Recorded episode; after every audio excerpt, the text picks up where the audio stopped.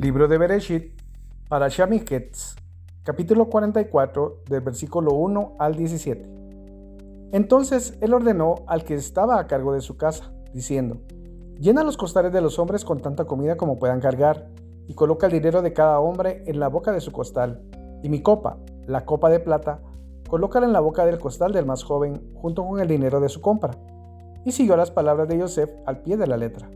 Amaneció y despidieron a los hombres con sus asnos se fueron de la ciudad y no habían llegado muy lejos cuando Yosef le dijo al que estaba a cargo de su casa, levántate, persigue a los hombres y cuando los alcances deberás decirles, ¿por qué pagáis bien con mal?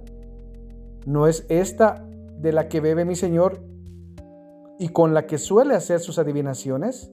Habéis hecho mal de modo en que actuasteis. Él los alcanzó y les dijo estas palabras y ellos dijeron, ¿por qué mi señor dice tales cosas? Sería un sacrilegio que vuestros sirvientes hicieran tal cosa. Mira, el dinero que hallamos en la boca de nuestros costales lo trajimos de vuelta de la tierra de Canaán. ¿Cómo habríamos entonces de robar de la casa de tu señor oro o plata? Cualquiera de tus sirvientes en el que se halle el objeto habrá de morir y además nos haremos esclavos de mi señor. Él respondió, lo que decís ahora también es correcto.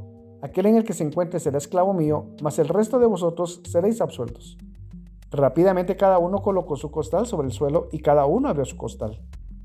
El busco comenzó con el mayor y terminó con el menor, y la copa fallada en el costal de Biniamín. Ellos se rasgaron las vestiduras. Cada uno de ellos volvió a cargar su asno y regresaron a la ciudad. Cuando llegaron Yehudá y sus hermanos de la casa de Yosef, él aún estaba allí. Ellos cayeron sobre la tierra frente a él, y Yosef les dijo, ¿qué es este acto que habéis cometido?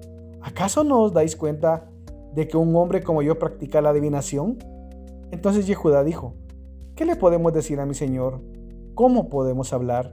¿Y cómo podremos justificarnos? Elohim ha descubierto el pecado de vuestros sirvientes. Aquí estamos, dispuestos a ser esclavos de mi señor. Tanto nosotros como aquel en cuya mano fallada la copa. Mas él respondió, sería un sacrilegio que yo hiciera eso.